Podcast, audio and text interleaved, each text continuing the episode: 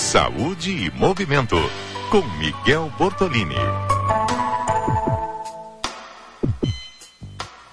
Professor doutor Miguel Bortolini fala sobre prevenção contra problemas renais crônicos na sua coluna Saúde e Movimento. Vamos ouvir.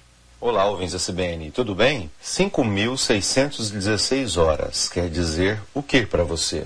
Essas 5.616 horas é como seria sua vida se durante nove anos tivesse que ficar, em média, três vezes por semana, quatro horas por vez, com uma agulha enorme no braço, para uma máquina fazer a limpeza de seu sangue, ou seja, fazer hemodiálise. Ao final dos nove anos, com muita sorte, iria receber um rim transplantado.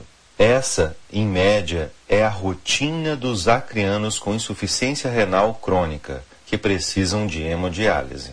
Grande parte das pessoas que chegam a precisar de hemodiálise poderiam ter evitado com bons hábitos de vida, tais como os exercícios físicos regulares, alimentação equilibrada e gerenciamento de estresse.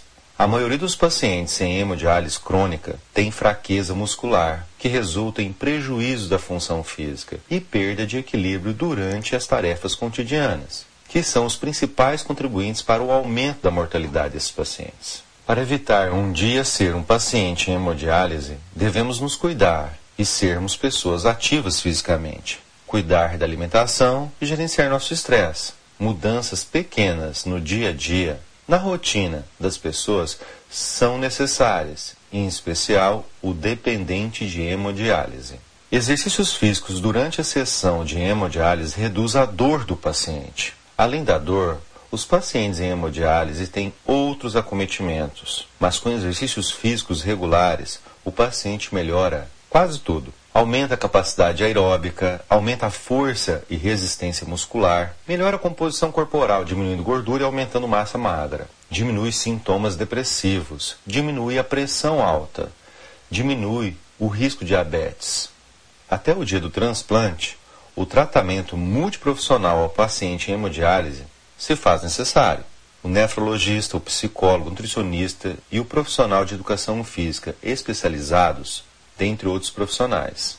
Exercício físico regular, se na dose certa, promove a qualidade de vida deste paciente. Para prevenir e auxiliar no tratamento da insuficiência renal, tome de 3 a 5 doses de exercícios físicos aeróbicos por semana, perfazendo de 150 a 600 minutos por semana, além de pelo menos duas doses de exercício de força, como musculação. Faça um bom aquecimento, pelo menos 10 minutos. Obrigado mais uma vez por estar aqui com vocês. Movimentos para ter saúde.